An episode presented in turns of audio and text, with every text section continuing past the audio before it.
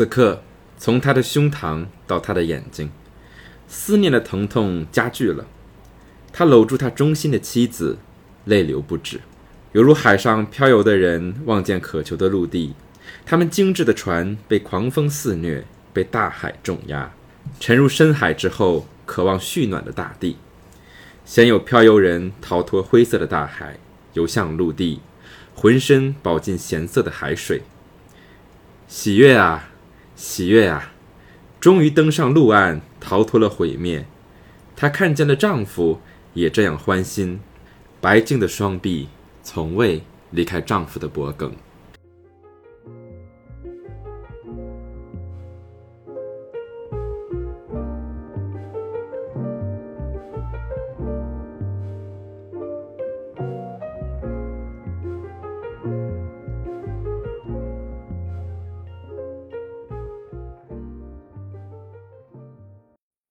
亲爱的观众朋友们，大家好，欢迎来到这一期的《吃人之爱》，我是甘道夫，我是阿卓。刚刚我们开头读的这一段选自荷马史诗《奥德赛》，最后奥德修斯回家的一段。可能从我们最早的文学作品开始，回家就成为了一个永恒不变的主题。所以在这个基础之上，我们发展出了很多其他的文学的范式，比如说我们的英雄。可能发现，当他回到家的时候，家已经不存在了，已经变了样子。可能我们的英雄有家却回不去。其实，像我最喜欢的这个作者托尔金，当然大家从我的名字可以看出来，他的很多作品都是关于回回家的故事。比如说《霍比特人》，就是十三个小矮人去回到自己的故乡的故事。比如说《魔戒》，他认为最重要的一章就是最后他们回到。这个霍比特人的家乡 Shire，然后发现自己的家乡已经和离开时完全不一样，被工业的黑烟还有机械所践踏的不成样子。这是托尔金认为非常重要的主题。可是不论家园变成一个什么样的形态，好像在文学作品当中，家都是一个一直被人们向往、一直要回去的这样的一个地方。我们现在是十二月份，离春节还有不久的时间，所以我很好奇的就是阿卓。你期待着回家吗？啊，你这个问题问的真的是非常的让人猝不及防，因为可能在你问这个问题之前，我其实很少去想这个问题，或者说，其实现在很多离开故乡的人，很少有时间能够在那么快节奏的生活里面去静下心去想这个问题，而且甚至是对于很多人来说，他其实是在回避去想这个问题的。因为回到故乡这四个字，虽然说起来很轻松，但它其实并不是一个那么轻巧的话题。就像前段时间十一的时候，那个时候有个长假，我看朋友圈，因为那个时候大家今年都没有办法出国旅行嘛，所以大家的一个选择，很多人其实是国内旅行，然后也有一部分人是回了家的。那在那个时候，其实我也挺想回家的，就是在心里会产生那种。因为别人展现出来的那种回乡的场景，它其实是会唤起你心中的乡愁的。所以那个时候，我其实是很想，就是哎，买了车票就回家去看一眼，就是可能就是去自己长大的地方走一走。但是另外一方面，另外一个声音，它其实在阻止我，就是说我会很清楚的感觉到，虽然。故乡这样的一个场景，故乡这样的一个意象，它会呼唤起我内心的那种很感伤的乡愁。但是以往的经验或者说个人的这种体验，它其实是告诉我，我带着这种乡愁的情感回到故乡，我其实会遭受到一些不好的体验，因为在实际上可能在跟父母的相处和沟通的过程中，它可能就很容易造成一些。隔阂和冲突，那我们在这样的一个交互的过程中，它其实会给你带来这种回到故乡之后物是人非，同时你跟你家庭的关系是隔阂，甚至是分崩离析的这种痛感。嗯，我觉得有些事情就是你在想它的时候，和你去经历它的时候是完全不同的感觉。比如说，我之前有八年的时间在美国。然后我就有充分的理由过年的时候不回家，因为他们不会因为春节放假让你回家。呃，然后我就会去观察我的这个思乡的感觉是什么样子的。我发现一个非常奇怪的现象，就是我在外面的时候，我其实会对任何一点点能够让我想起我的家乡的东西，会感到非常的感动，因为我是东北人。所以我一听到有人讲东北话，然后我会讲，觉得异异常亲切，我就会觉得，哎，你说话好亲切，好好听，我好想和你继续对话。所以当时我们几个高中一起出呃出国的这个朋友，所以我们在一起可能讲东北话就很亲切。然后晚上的时候，我会在我那个宿舍的床上面，然后就想念家里面的菜，然后就会想到哭。就会真的是在床上，就一开始的时候，呃，在床上，然后一边馋，然后一边在那流眼泪。但是就是美国的室友他也不会理解这种感觉。但是思乡真的就是一种饥饿的感觉。可是等我到了假期的时候，我回家的时候，我发现我完全没有这样的一种心里边会觉得那样一种，呃，我思念了好久，然后我终于回到你的怀抱那样那样一种感动。相反，当我回到了东北，然后我又。被身边的东北话去环绕的时候，我会觉得，哇，这个这个发音怎么这么难听？它怎么这样粗俗？我不想要再听到东北话。然后我会觉得，我们家里人做饭怎么这么难吃？我不想要再吃这些东西。所以我发现，就是对于我来说，我可能追寻的是一种故乡的影子。当我不在家里的时候，它是美好的。可是当我回到家的时候，我发现这个地方又变成了一个我想去逃离的东西。我觉得你讲到了一个特别有意思的地方，就是对于家这样的一个意象，然后甚至可能是过年这样一个事情，它之所以会在你的心中形成一个非常完好的影像，有一个很重要的前提，就是它很遥远。为什么我们今天会以回家作为主题开始今天的讨论？我们这期是不是做早了？我们应该放在二月，会不会更好一点？其实这一期的节目来自未来，对，来自未来。其实你们现在听到的时候已经是二零二一年的二月了。嗯，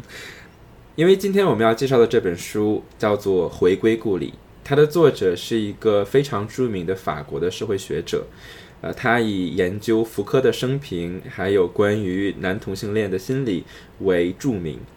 这本书的内容是关于他为什么在三十年的时间里边都没有选择去回归自己的故乡，以及等到他的父亲去世，而他不得不去回到自己家乡的时候，他所做出的反思。那么在这本书当中，作者带我们探索了一些非常非常重要的问题，就是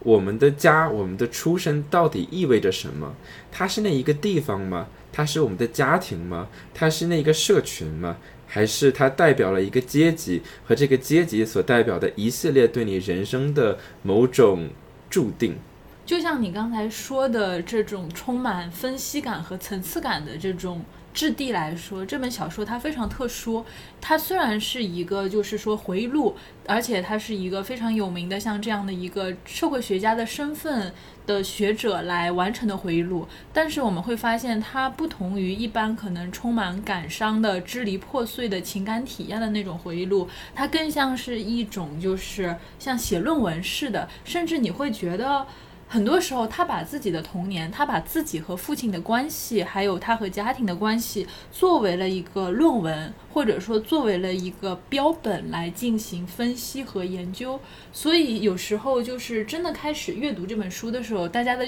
体验是非常两极的。一方面，很多人他会觉得就是。用这样一种社会学式的这种分析方法去解构他的童年关系，解构的这他和父亲还有亲人的关系，是一种就是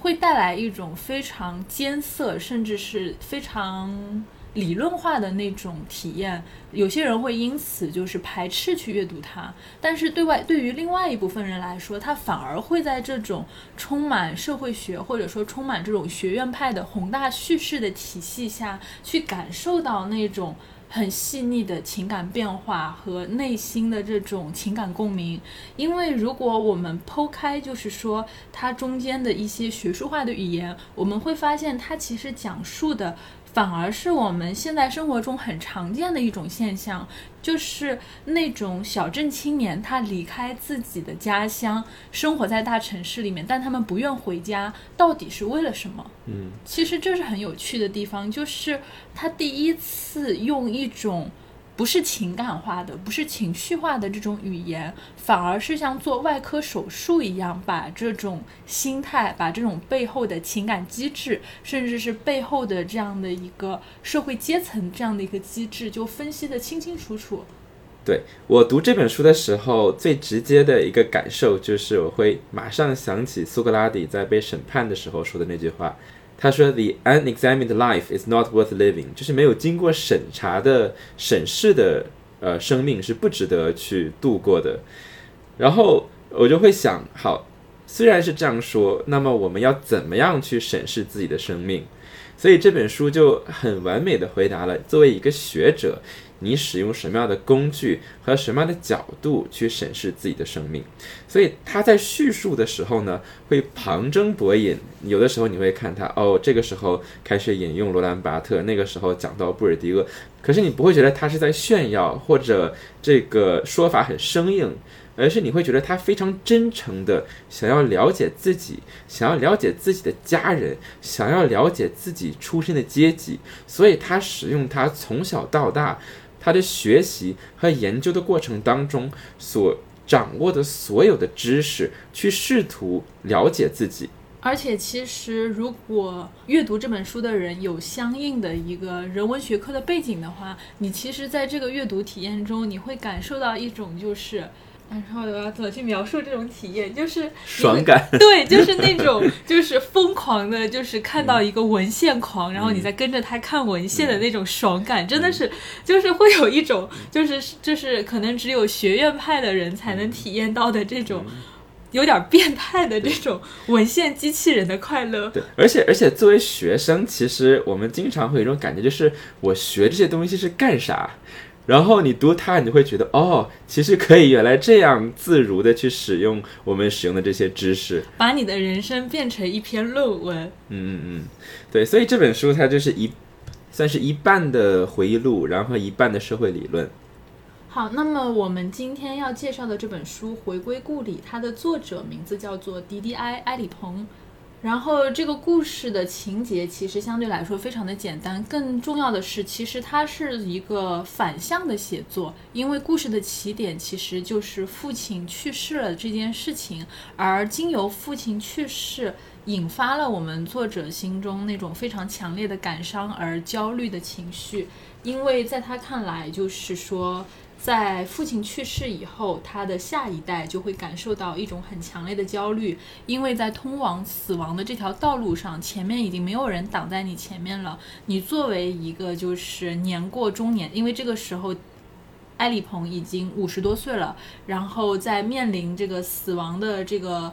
面前就是他自己已经成了一个非常孤独的排头兵，嗯，而这个父亲在说爸爸走了，下一个就到你了。哎，对，就是会有这种很相似的这种体验。但是更重要的事情是他跟他父亲的感情其实并不好。就是在他读完大学离开家之后，他其实跟家里的关系是非常漠然的，甚至他父亲的葬礼他其实也没有亲自去参加。更多呼唤起他内心情感的是他在父亲下葬之后回到家里去看那些照片，老照片。然后在老照片里面看到父亲、母亲，还有家里的上一辈人，甚至是兄弟姐妹，在这个过程里面，他内心产生了很强烈的恍惚感。这些跟我明明在血缘上非常亲近的人，我对他们是这样的陌生。在过去的三十多年的时间里面，我离开故乡前往城市，内心一直抗拒着。就是内心一直在跟这些人划清界限，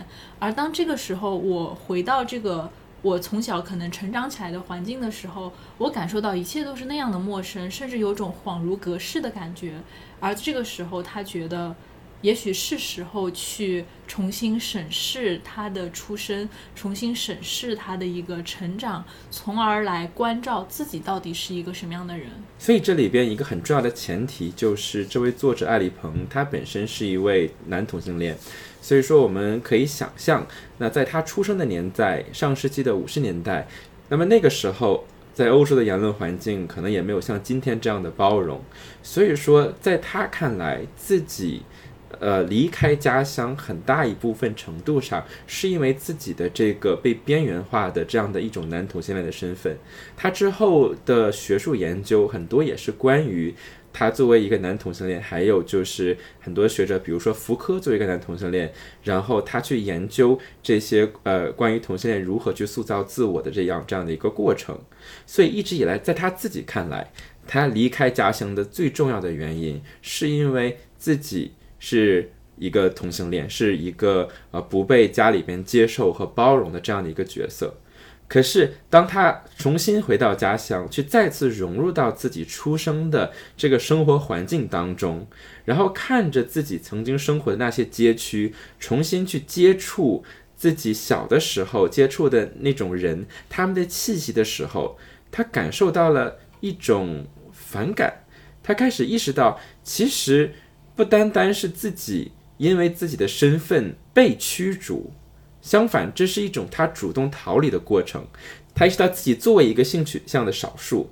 他在逃离自己的家乡的同时，他也在逃离着自己的阶级。他从他的家乡一个叫做迷踪的小县城，然后到了巴黎这样的大城市，他从一个工人的孩子变成了一个学者。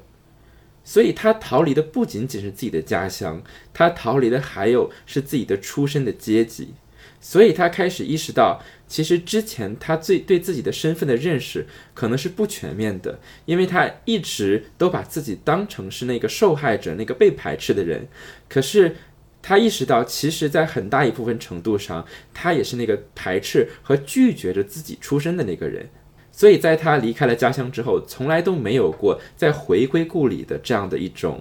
意愿。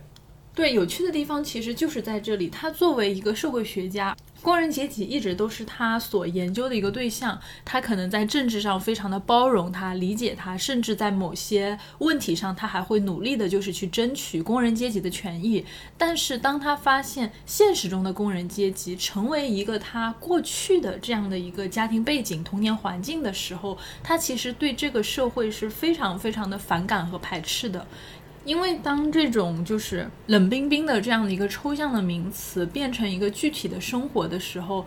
它可能具体的体现就是跟你交谈的时候。话题完全格格不入的那些人群，他可能是贫困，他可能是歧视，他可能是落后，他可能是各种就是破败的房子、破败的街道，然后思想非常保守的居民，呃，各种各样非常困窘的生活状态。当你真的可能说从这样的一个家庭背景里逐渐成长起来的时候，你其实想到的事情不会是啊，这是一个受到社会迫害的。底层的工人阶级，他们是被压迫的对象，他们是这个，就是他是需要被社会关怀和关注的这样的一个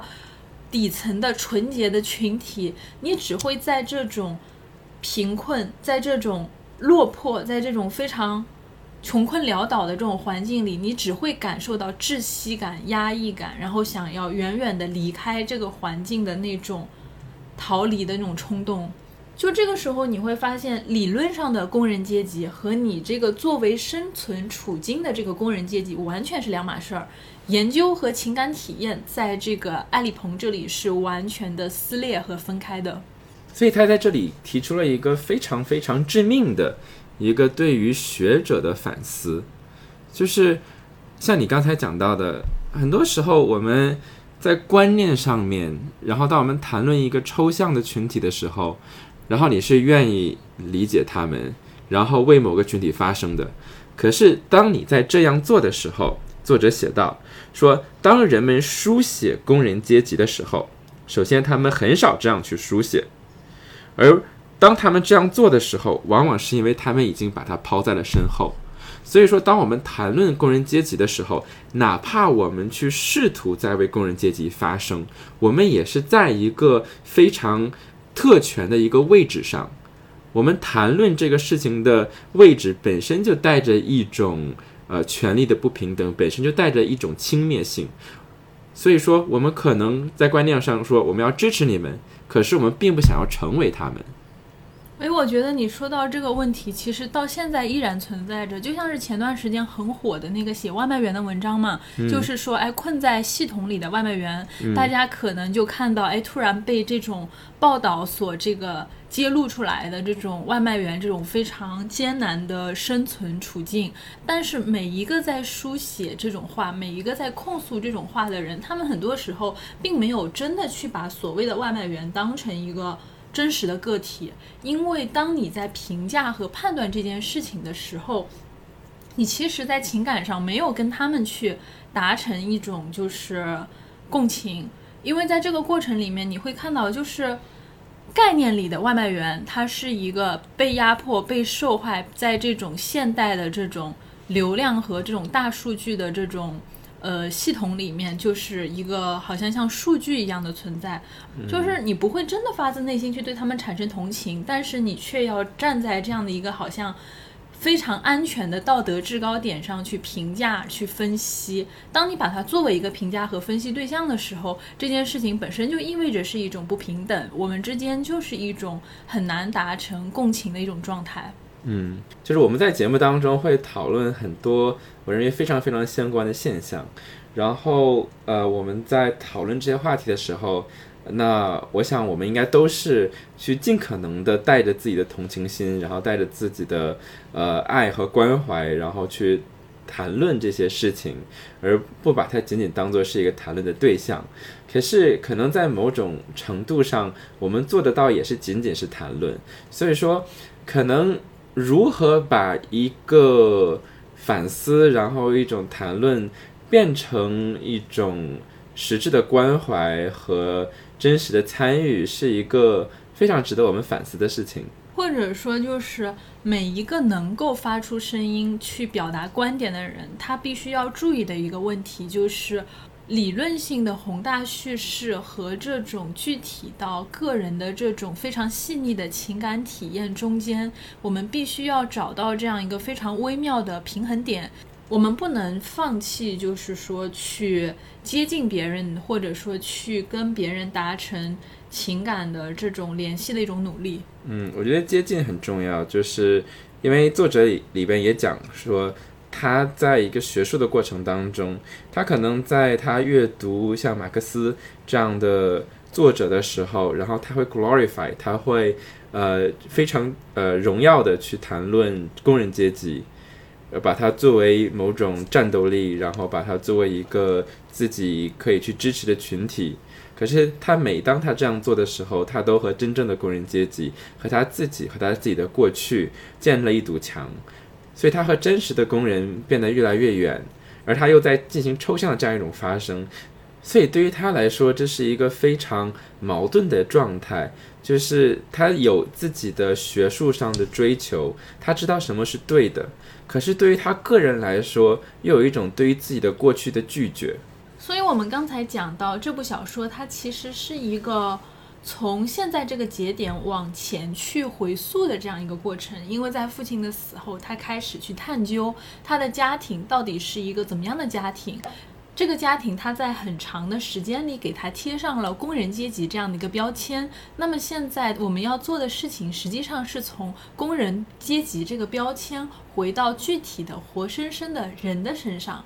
就是当他去追寻他们家的这个。历史的时候，会发现每一个人都生活在一种非常痛苦的处境里面，他们每个人都非常的身不由己，经历着各种各样的挣扎，然后也有各种各样的努力，但是很多时候他们的努力就非常的徒劳，直到埃里蓬他自己走出了这个家庭，那他的这个祖父，他的这个父母到底经历了什么样的事情？我们可以来看一下。就是我们会发现，埃里蓬他其实出生在一个非常典型的多人口家庭，在他父亲的那一辈里面，就是差不多有十二个孩子，当然中间也有一些孩子可能因为这种疾病，然后因为疾病死亡了。那么，为什么埃里蓬他的一个父辈会有那么多的兄弟姐妹呢？其实是因为刚好那个时候欧洲正在经历这个一战和二战，然后很死了很多人嘛，所以就是国家就鼓励当时的人去进行大量的生育，所以当时在法国就出现了非常多的这样的一个多人口家庭。但是对于生活情况相对来说比较困贫困的家庭来说，他们其实很难去养活那么多的一个孩子。所以在这么多孩子的一个成长过程中，有些孩子可能就会因为疾病、营养不良各种各样的原因就夭折了。但是总体来说，就是这样的一个人口非常繁多的现象，其实是在那个时候很常见。但是对于贫困的家庭来说，过于多的这样的一个孩子，实际上再一次加重了这个家庭的负担，让这个家庭可能在这种贫困的状况里面会变得更加的艰难。所以在这本书中间的这一段，埃里峰采访了自己的妈妈，还有自己的兄弟。那他其实很少、很少、很少和自己的兄弟联系，但是通过这些叙述，他开始慢慢了解为什么自己的爸爸和妈妈选择了他们所选择的道路，是因为在当时的法国，你所身处的社会阶级就决定了你有什么样的选择。对于他的妈妈来说，他很小就被自己的祖母丢弃了，然后之后他。本来是在呃一个呃教授的家里边，然后去帮着做工，然后那个教授也在给他教育。可是社会不允许你在一个地方停留的时间超过一年，于是他妈妈就没有继续接受教育，然后所以他不得不去别的地方继续做零工，所以他一辈子都成为了这样的一个服务者。对于他爸爸来说也是一样的，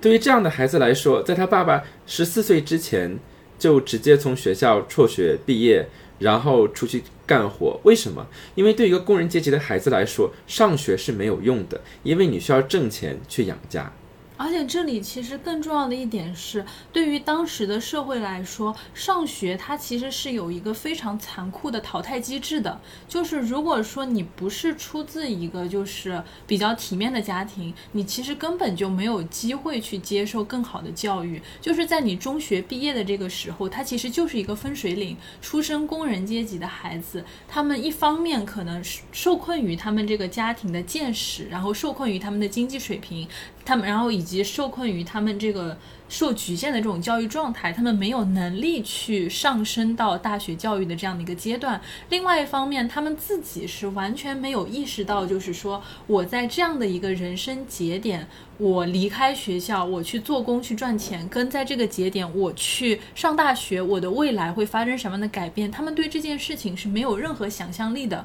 就是说，你所生活的那种环境、那种层次、阶级层次非常分明的环境，在一定程度上限制。了他们对未来生活的想象力，他们根本不知道，就是说，如果我有机会去上大学，我的未来将会面临的那种生活是什么样子的，他们脑子里是没有这种概念的。而且，这个并不仅仅是想象力匮乏的问题，这里边背后有两个背景。第一，就是说，在当时的法国，那你作为一个工人阶级家庭，你上的学和这个你作为一个资产阶级。家庭的孩子，你上的学是不一样的。对，不仅仅是这个学校的质量不一样，而是说你的这个教学的系统就是完全不同的。所以是这个教育的机制从本质上就拒绝了你能够达成这种阶级的突破。第二就是这个作者他讲到说，一个好的一种社会的控制是什么？是他要让你觉得这是你自己的选择。所以在他爸爸的妈妈，人生的每个阶段，他们都会觉得说，此时此刻我做出的选择是正确的，因为上学是没有必要的。对于他哥哥来说也是一样，他哥哥很年轻的时候，当他去选择去继续读书的时候，他哥哥选择去做一个屠夫的学徒。为什么？因为对于他们来说，他看到上学是没有必要的一件事情。而这是他们自己的决决策，因为他们看到了在自己的阶级里边，这样的选择是无异于自己的生活状态的。所以在这背后体现的不仅仅的是一种系统上面的压迫，同时是这种系统作用于每一个人的心理上是一种什么样的效果？对，而且在这样的一个系统的限制里面，就是你对生活所有的这种。感性的浪漫想象，它其实都没有任何的生存空间。因为在这里我们会看到一个非常典型的人物，就是这个埃里蓬的外祖母。其实我在看他写自己外祖母的故事的时候，你会发现，如果不是放在这样的一个故事里面，他外祖母简直是一个传奇人物。就是因为他外祖母其实在很年轻的时候，他可能就希望通过爱情的方式去实现自己的人生，所以他会对就是就是在他的生活里，你会会感觉到有很多就是浪漫主义的那种泡泡。在他非常年轻未成年的时候，他就跟一个泥瓦匠就是谈恋爱，生下了他的这个母亲。对，就是这个就是这个埃里蓬的母亲，她其实是他这个外祖母在婚前的私生女。这个泥瓦匠就是对这个外祖母来说，就是他那种非常困窘的、无法摆脱的底层生活里的一缕阳光，所以他会很强调，就是说这个人泥瓦匠他是一个西班牙人哦。然后每次提起这个母亲那位不存在的父亲的时候，他的这个语气里面总会透露着一种，就是你知道生活在这种西欧的人对于那种阳光明媚的南欧，然后对于那种就是让人觉得非常开朗、非常阳光、非常温暖的这种。西班牙非常光明的那种想象，他会一直告诉他，你的父亲是一个西班牙人。当然，实际情况我们是不清楚的。而后来，这个外祖母她可能就是还是会继续的结婚。他跟他后来就是找新找了一个结婚对象，跟他一起生活在巴黎。这个时候，我们会看到外祖母好像给他们的生活又带来了一种全新的大城市的想象。但是很不幸，外祖母她又抛弃了他们，因为在那个时候。外祖母和德国人去谈恋爱去了，然后自己去了德国。其实也是因为外祖母的这个决定，造成了母亲的一个不幸的这种状态。因为他的母亲遭遇了外祖母的抛弃之后，被丢去了孤儿院，所以在后来这样的一系列的教育的过程中，母亲错失了就是得到更好教育的机会。可是这种行为对于外祖母来说意味着什么呢？她去寻找自己的爱情去了。当然，在他的这个爱情里面，也是包含着一种想要跨越阶级这种地位的这种想象。他其实是在，而且那个情况就非常不巧，他是在那个时候去二战期间跟一个德国军官，可能是德国军官的一个身份的一个德国人去谈恋爱了。那么我们会看到，在这场感觉好像抛弃了。两方敌对的这种阵营的这种道德立场，或者说国家立场的一场恋爱，带给这个外祖母的，并不是以爱情的跨越和阶级的跨越。作者暗示了，在这个事情之后，就二战结束之后，当时法国境内实际上是对战争期间去亲近德国人的女性进行了一次非常残酷的清算的。是当时也有很多的这种历史材料遗留下来，大量的跟德国人谈恋爱的女性可能遭受了。非常残暴的那种凌辱，他们可能在大街上就是被游行、被撕掉衣服、被剪掉头发，然后被所有的人就是辱骂，跟那个西西里的美丽传说里面那个情节就是一样的。在战后，人们对于这种敌国的愤怒，好像集中到了这种美丽的女性的身上。当然，在这样一种情况下，我们很难说它是爱情。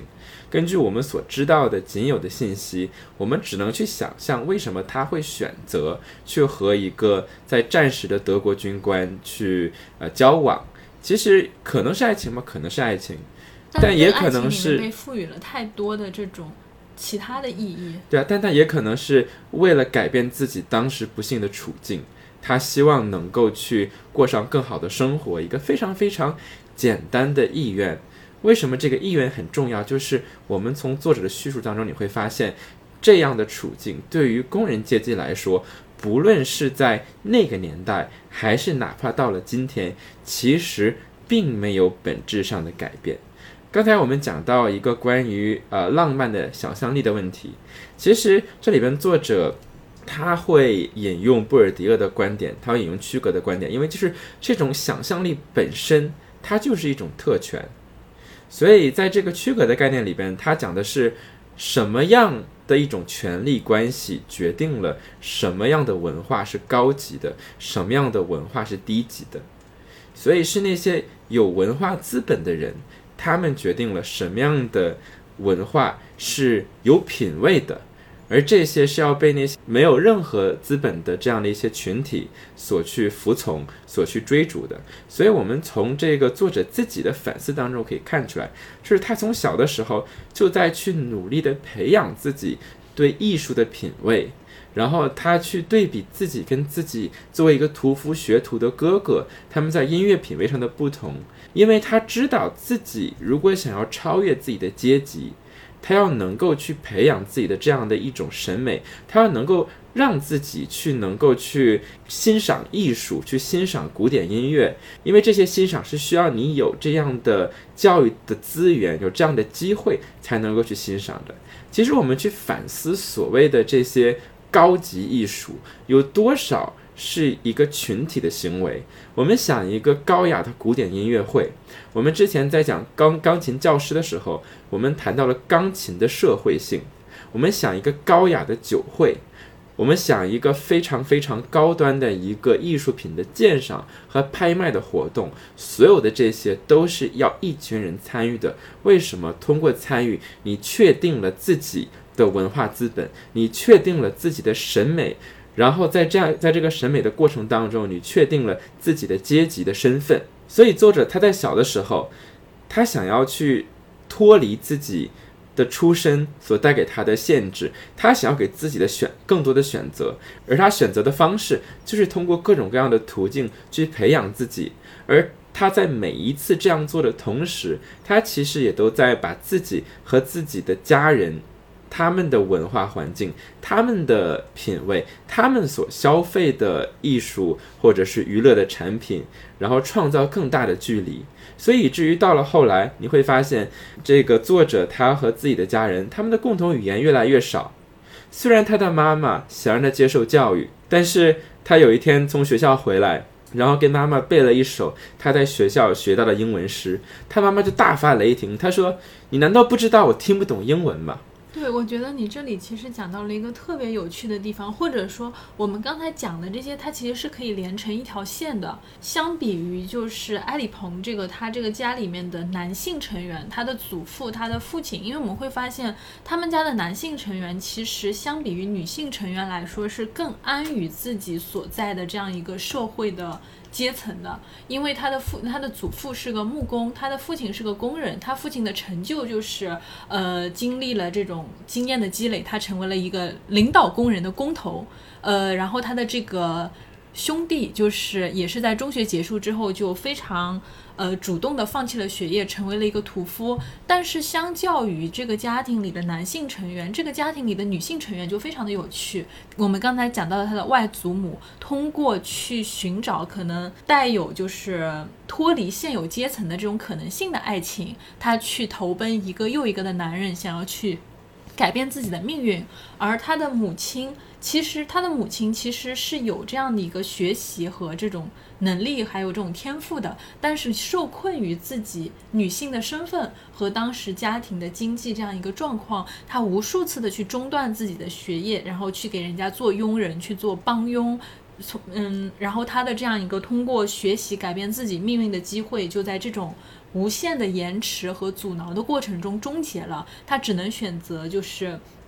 跟他相同这种处境的一个父亲这样的一个人去结婚，然后让他的人生彻底变成了这个样子。但是在这个孩子身上，在埃里蓬身上，其实这个母亲是寄托了自己未完成的，就是跳跃阶层的希望的。在这个时候，我们其实会看到很多这种就是小镇青年里面家庭这种家庭里面父亲和母亲的影子，他们自己可能生活的就是。因为各种各样的原因，他们可能一辈子的生活就只能在这个圈层里面去生活了。但是他们心里是有一个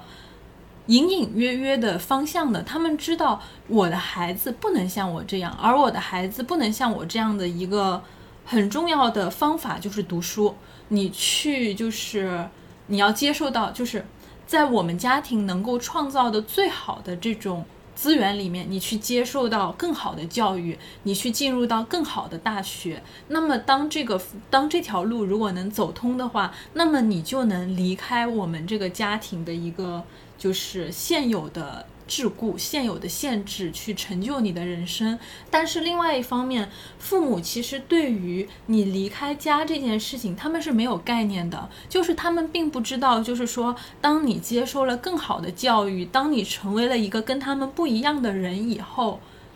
你跟他的距离会越来越远，而他们跟你之间的这种共同语言会越来越少，而他所将要去。接触的这个世界其实是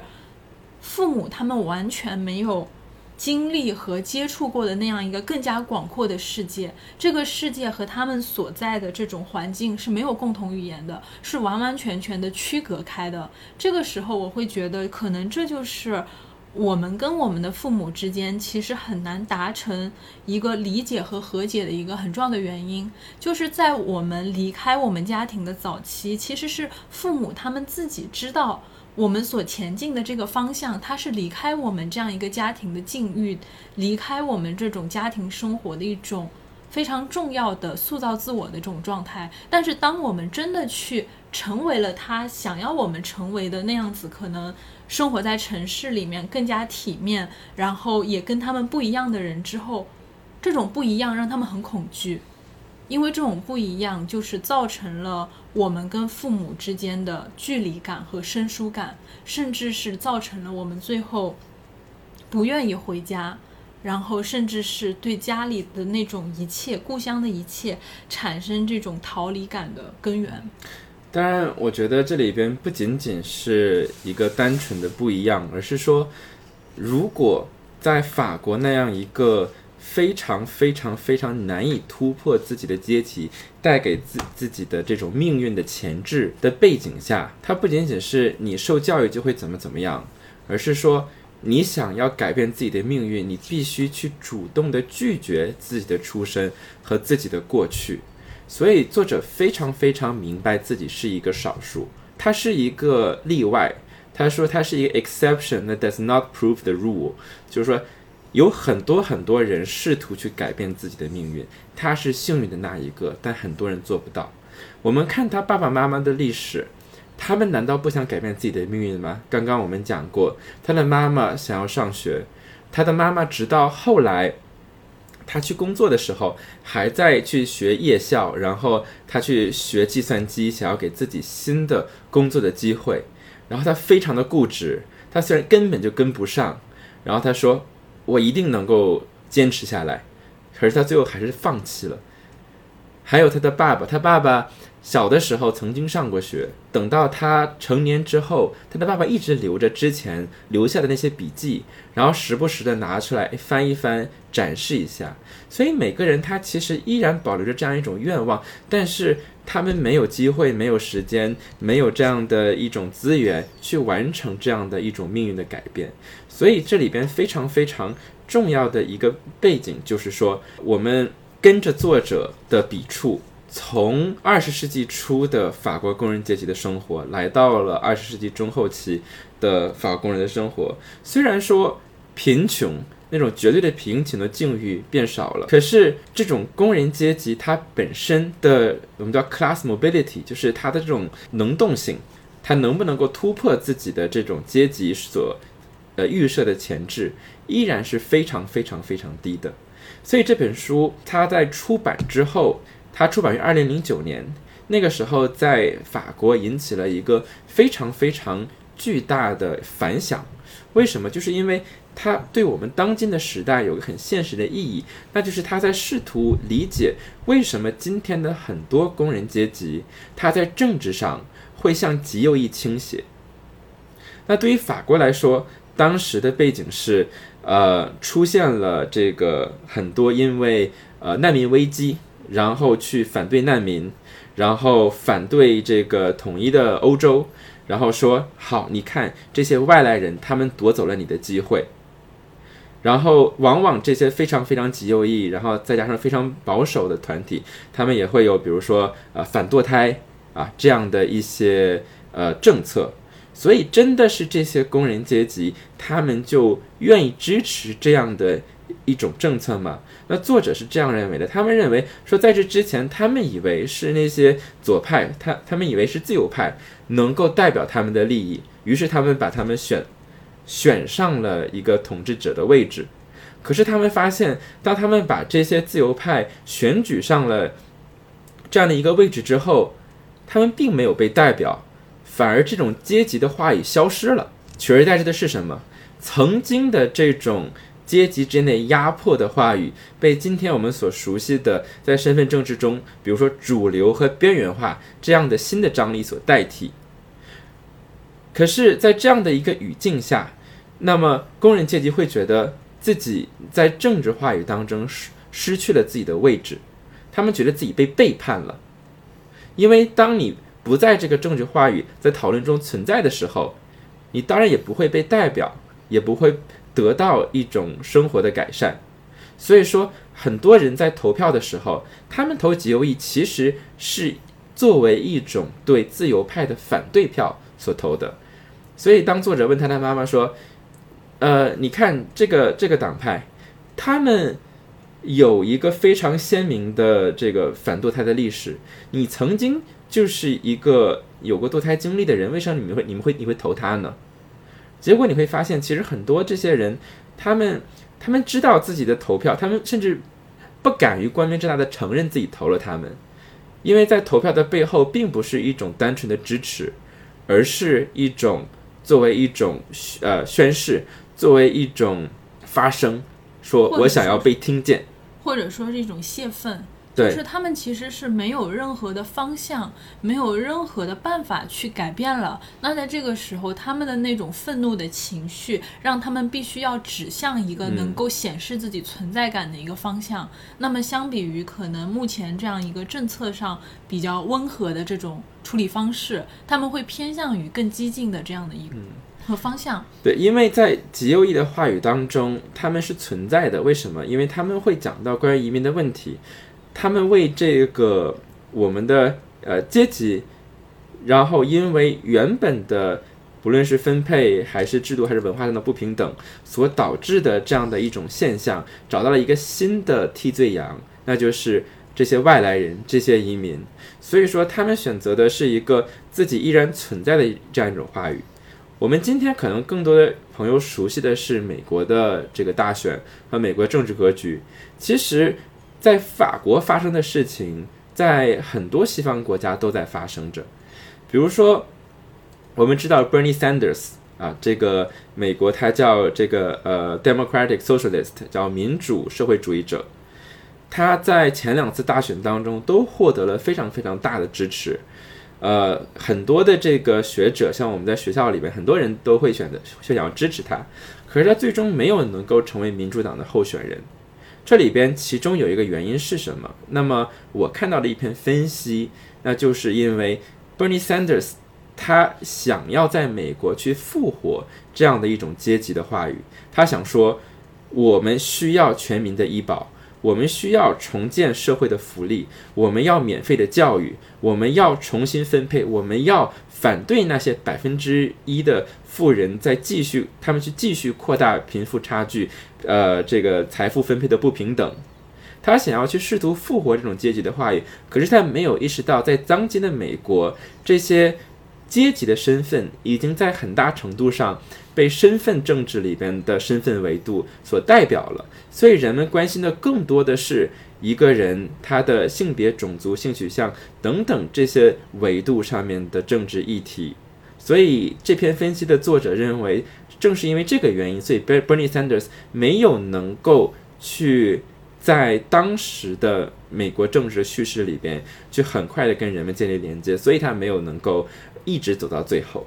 哎，我觉得这一点，你刚才讲到这一点，它其实反过来又很好的投射到了这个作者，就是这个回归故里的这个作者他的一个成长经历里面。因为我们会发现，就是在这个小说里面，其实关于他的成长经历有两个很有意思的一个。反差就是在这个作者他成长的一个过程里面，他有讲到他的母亲做了很长时间的清洁女工，然后他母亲停止了工作，但是这种情况并没有持续多久，因为他必须要为这个呃，就是埃里蓬赚学费，然后支持他的一个中学、高中甚至是大学的生活，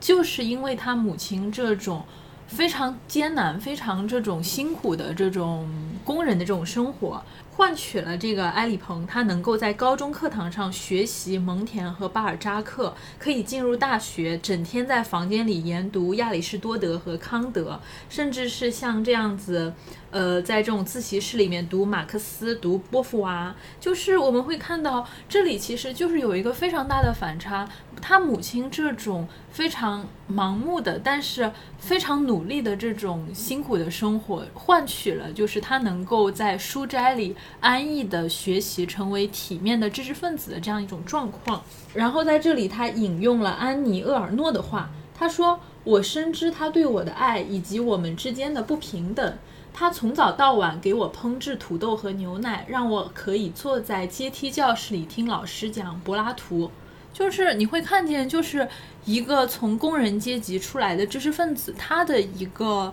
成长和他的这样的一个身份的一个塑造，是他的整个家庭，他的母亲付出了这么大的一个代价而实现的。但是另外一方面，我们会看到，当他真的成为了他自己所努力塑造的那种知识分子的身份，他回看自己的家庭的时候，他产生了一种强烈的羞耻感。他这里其实又援引了另外一位作家，叫韦德曼。韦德曼他说。因为那个时候，韦德曼是个黑人，然后他曾经说过，离开匹兹堡，离开穷人，离开黑人身份，就是他会说很害怕自己回，因为回到匹兹堡，因为重新回到那个环境，自身所携带的贫穷、祸害的标签就会显露出来。直到他在阅读到这部作品的时候，他才意识到，他当时进入大学的这个学习过程，其实是一条自主选择的逃亡之路。那个时候，他拒绝自己的家庭，本质上其实是在拒绝承认，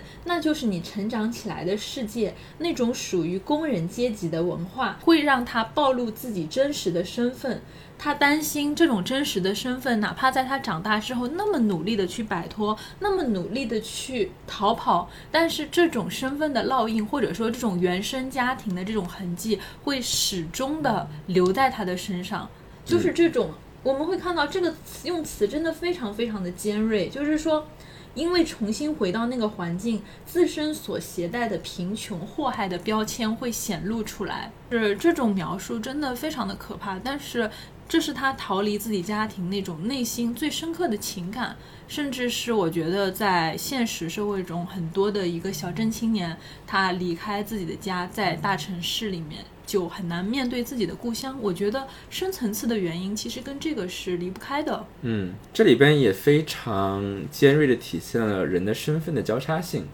就是他同时是一个同性恋者，他也是一个工人阶级出身的人。所以作者说，当我出了一个同性恋的柜的时候，我发现自己进入了另外一个工人阶级的柜，就是他从自己的家乡离开。来到巴黎这样的大城市，他可以出柜，他可以公开的一个同性恋的身份去做学问，去生活。可是他进入另外一个柜，就是他需要隐藏自己的工人阶级身份，因为他不知道怎么样面对这样一个事情。所以我们刚刚讲过，就是在很长一段时间里边，艾丽鹏一直都以为自己离开家庭是因为自己被家庭所不接受。后来他听说一件事情，就是说，当这个他的哥哥，然后的妻子。他不欢迎一个同性恋者的时候，然后他的哥哥反对，他说：“如果你这样说的话，那岂不是意味着我自己的亲兄弟就永远都不能到我们家来看望我了吗？”所以这后面暗示的可能是他的哥哥虽然从来都不是一个政治上面的一个非常 progressive、非常进步的人，可是他愿意去接受他家庭的成员。但事实是，阿里鹏从来都没有去他们家看望过他，因为他自己承认。虽然他的家庭愿意接受他，但是他依然还不愿意接受自己工人阶级的过去。我们在这里边讲这些事情，不是说去批判一个人多么的没有良心，然后说你怎么可以就背叛自己的出身，成为一个这个阶级的叛徒，然后你怎么可以这样对待自己的家庭，怎么怎么样？这里边有几点是我们需要去考量的。第一就是说，我们要意识到法国社会和我们社会的不同。那么，在法国社会，很多人他们依然是愿意通过一些社会福利的支持，然后去自己去生活。比如说他的外祖母可能直到去世的时候都愿意自己去生活在巴黎，而不是被人照顾和别人生活在一起。在这样的语境下，显然跟我们在中国所强调的说一个人对家庭、对家族的责任，然后以及因为我们对于养老这个概念的不一样，所以在这上面是有不同的。然后第二点就是说，同样的现象，其实在不同的社会当中会有不同的表现的形式。比如说，我记得我在看铁西区，它这个开头的时候，一辆火车穿过冬天的大雪，然后在一个死寂的城市里边，一个工业的废城，那里边人们没有什么事情可以做，在街上游荡。我们能够去责怪一个年轻人选择离开这样的地方吗？我是一个出生在东北的人，到了今天，当我回到家乡的时候，我发现我家里边没有年轻人，我的同龄人全都离开了东北，他们去其他的地方寻找不同的机会。所以，我们对自己家乡的家乡的离开，可能不一定是某种逃离，或者是某种拒绝。但是可能背后有着同样的一种向往，就是我们希望能够去突破自己的背景，然后自己的过去啊，所给自己设置的一些前设和条件所带来的限制。那可能很幸运的是，我们身边的很多人都做到了。但是我们所不能忽视的，可能恰恰就是这种意愿背后的原因，就是可能是因为在不论是我们的国家。还是在其他的地方，因为你出生的不一样，这个世界所呈现给你的机会、你的选择和别人对你的认知会不一样。我到了今天，然后别人刚刚认识我的时候，我都会被非常诧异的问到：说你是哪里人？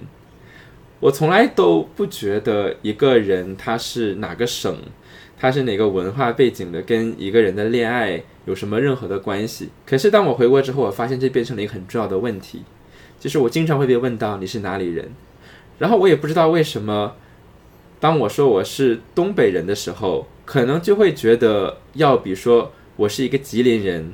感觉要好一些。就是你隔着屏幕都感觉对方可能呃了一下。而且刚才你有讲到，就是这个埃里蓬的哥哥有邀请他，就是去家里嘛。而这个埃里蓬自己其实是在这个事情上就比较抗拒。其实他这里讲了一个很有趣的一个事情，就是说。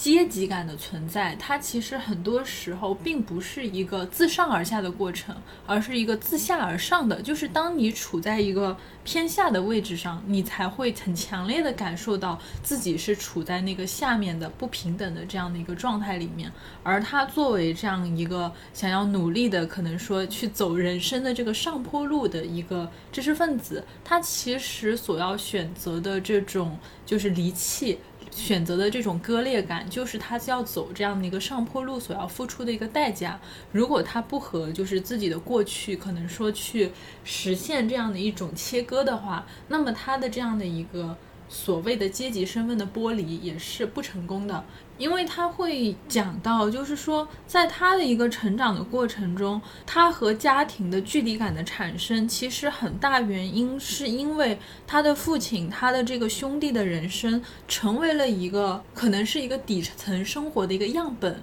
他会在内心里面就是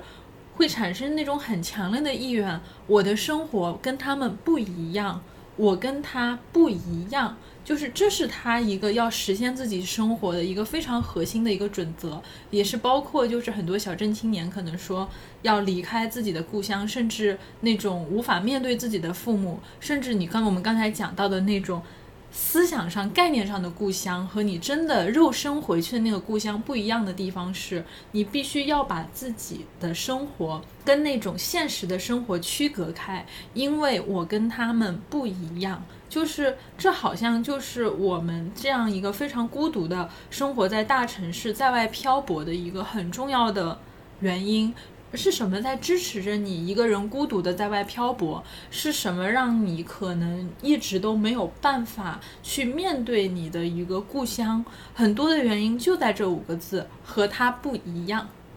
那但是在这里其实有一个很沉痛的一个现实，就是说，因为写这个书的一个埃里蓬，他这个时候已经不是二十多岁，是三十多岁，就是正在爬坡阶段的这样的一个知识分子，他年纪也大了，所以他才能够就是说在这样的一个情况下去进行这样一次非常客观的反思，因为我们会发现很多时候反思的能力也好，审查的能力也好，它其实是跟你的一个。人生阅历其实是成正比的。如果说写这本书的人，他可能是一个三十多岁的人，他可能就不会达到埃里蓬这样的一个非常有深度的一个理论和这种心理上的一个分析。那么在五十多岁的这样一个埃里蓬，他去回归自己，或者说回忆自己这样的一个经历，去分析的时候，他最后得出了一个很可怕的结论。那个和那句话，其实我在阅读的时候，它其实是像一把刀一样戳在我的这个心里的。他说：“你不要这么拟声好吗？不要把我们的氛围带的这么的，你在破坏我的氛围。你闭嘴，你闭嘴，让我再酝酿一下。”下来，嗯。他说：“事实上，我在遗憾自己任凭这个暴力的世界击败自己，就像他曾击败父亲那样。”就是真的，就是这句话，就是当你真的去读到的时候，甚至是在你看到他经过那么漫长的反思和分析，还有那种很沉痛的那那种愧疚也好，还是说感伤也好，这句话它太有力量了，就是一瞬间就是像一把刀一样扎在我们的心里，因为这个时候其实我们面对的不再是过去的那个关系，就是不再是我和父亲的关系，而是。我和生活的关系，我们会发现，当一个人他可能活到五六十岁的时候，他什么都看过了，很多事情也都经历过了，但是他又依然要承认，我被生活打败了。而这种被打败的感觉是，哪怕我在前半生那么的努力去逃离父亲的命运，那么努力的去实现和他不一样的人生价值、身份定位，但是你到了这个人生节点，你会发现。你依然被生活打败了，就是这样的人生是非常无力，甚至是非常痛苦的。在这种痛苦之余，可能也有一种新的自由或者是解脱产生。因为几年前作者的母亲去世了，然后记者在采访他的时候，他被问到这件事情对他的影响。那么我们可能会。以为一个温情的小说，最后可能是以一个人和自己的过去和解，他可能会选择回家去生活，怎么怎么样而结束。相反，埃里蓬他说，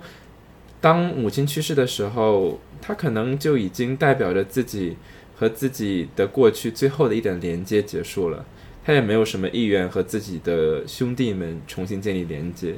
相反，可能他之前的这种过去。依然会缠绕着他，可能他终于不必再去面对一直让他无法安心、一直折磨着他的这样的一种挂念。所以在这里，我其实会更认为，就是这个小说它其实分析到最后，并没有达成跟他父亲的和解，他顶多只是说理解了他的父亲，但是那种身份和这种。处境的这种和解是不存在的，嗯，因为他已经完全走上了一条不一样的道路，他其实已经实现了和他不一样的这种人生的一种上坡路的方式。没错，因为在这里边，这件事情本身不是关于和解的，对，它不是关于理解的，其实是，因为它甚至不是一个关于我们任何一个人他的某种呃，我们对自己做的功课，我们对自己情绪的培养怎么怎么样。因为作者他明确的提到，就他非常拒绝一种精神分析式的对家庭的理解。他写了一本书，叫做《逃离精神分析》。为什么？当你使用精神分析的视角去看待一个人家庭的时候，你看到一个暴力的父亲，你看到一个孩子，然后你看到这样的一个母亲，你会想：好，这个人放在一个俄狄浦斯情节的背景下，应该怎么样去解被解读？他缺失了什么？他为什么会成长成为今天的他？可是这不是一个。能够在一个个人叙事下去被解释的事情，这是一个必须被放在社会的视角下看待的事情。所以，作为一个社会学家，他明确的拒绝这样一种解读，因为这不是他自己能够去完成的功课，这不是他和解的事情，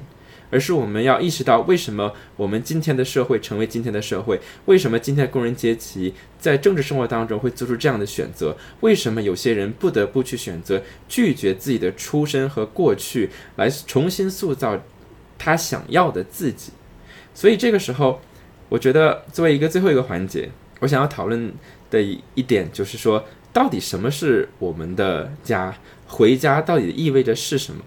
因为我觉得家可能从来它就不是一个完整的概念。我们在音乐当中甚至有这样的一个现象，就是有一种呃这个音律叫完美终止，叫 perfect cadence，就是你最后你要回到 C 大调，让人觉得有始有终，你的首尾呼应，会让人觉得很开心。所以好像这种离开故里，然后又返回故里，是一种很美妙的事情。然后，包括对于这个萨义德来说，他也在研究这个：当一个人被放逐、被强迫离开自己家乡的时候，对一个人所带来的创伤是什么样子的。可是，今天我们对于大多数人来说，面对的是另外一种情况，就是与其说你会经历这种被迫的离开家乡，你反而会选择去主动的离开家乡。可是这个家乡是可以回去的嘛？我在这里想到一个英国的这个文学评论家 James Woods，他写了一本书叫做《The Nearest Thing to Life》。在这里边，他的最后一章叫做 “Secular Homelessness”，叫做这个世俗的无家可归的一种状态。为什么？因为他说，当你有一个家的时候，你就是脆弱的，因为你会发现这个家它永远会让你失望，它可能在。从英国搬到美国之后，还会去关心自己的英国的这些油价呀，然后这些事情。可是随着时间的增长，他发现这些事情和他的关系变得越来越少，而他每次回家都会发现有新的失望等待着他。他的家人一个个的去世，他曾经熟悉的地方变得越来越不存在。所以说，可能家这个概念，它本身就存在于。某些我们所珍存的一些片段当中，所以其实对你来说，家更像是一种乡愁的情绪，就是它不需要具体的接触和具体的触碰，而像是一股就是那种虚无缥缈的情感体验。而在这里，我其实想还是想重新引用这个作者的一句话，他当然他引用的他改编的其实是萨特的话，就是一个非常存在主义式的话，他说。重要的不是我们将自己变成了什么，而是我们在改变自己的时候做了什么。我觉得这里其实是很有意义的一个事情，就是说家可能也是这样子。是重要的事情不是家是什么样的，而是说我们可能在塑造自我的时候去做了哪些改变。所以很多时候，我觉得。回家，它作为一个看起来非常非常具体的事情，它本身的意象的含义，实际上是跟自己和解，跟过去的自己去和解，你去接纳过去的自己，然后去理解我为什么会变成现在的我，因为只有这样子，你才能变成一个非常坚强的、有主体性的人去面对生活。因为很多时候我们会发现，我们要和解的对象不是你的父亲，不是你的母亲，不是你的那个。让你觉得产生隔阂的故乡，而是那个过去让你觉得很难面对的自己。我们其实很多时候回家的过程，可能就是通过这样的一种对自我的翻新、对自我的认知，甚至是对于我们的一个思考方式、思维逻辑的一个审查，重新去思考究竟是什么造就了现在的我，而现在这样的一个我又将如何去面对广阔的世界。那，因为我们的节目来自明年二月份的春节，所以大家现在此时此刻你回家了吗？欢迎朋友们在留言区为我们留言，我们下期再见。下期再见。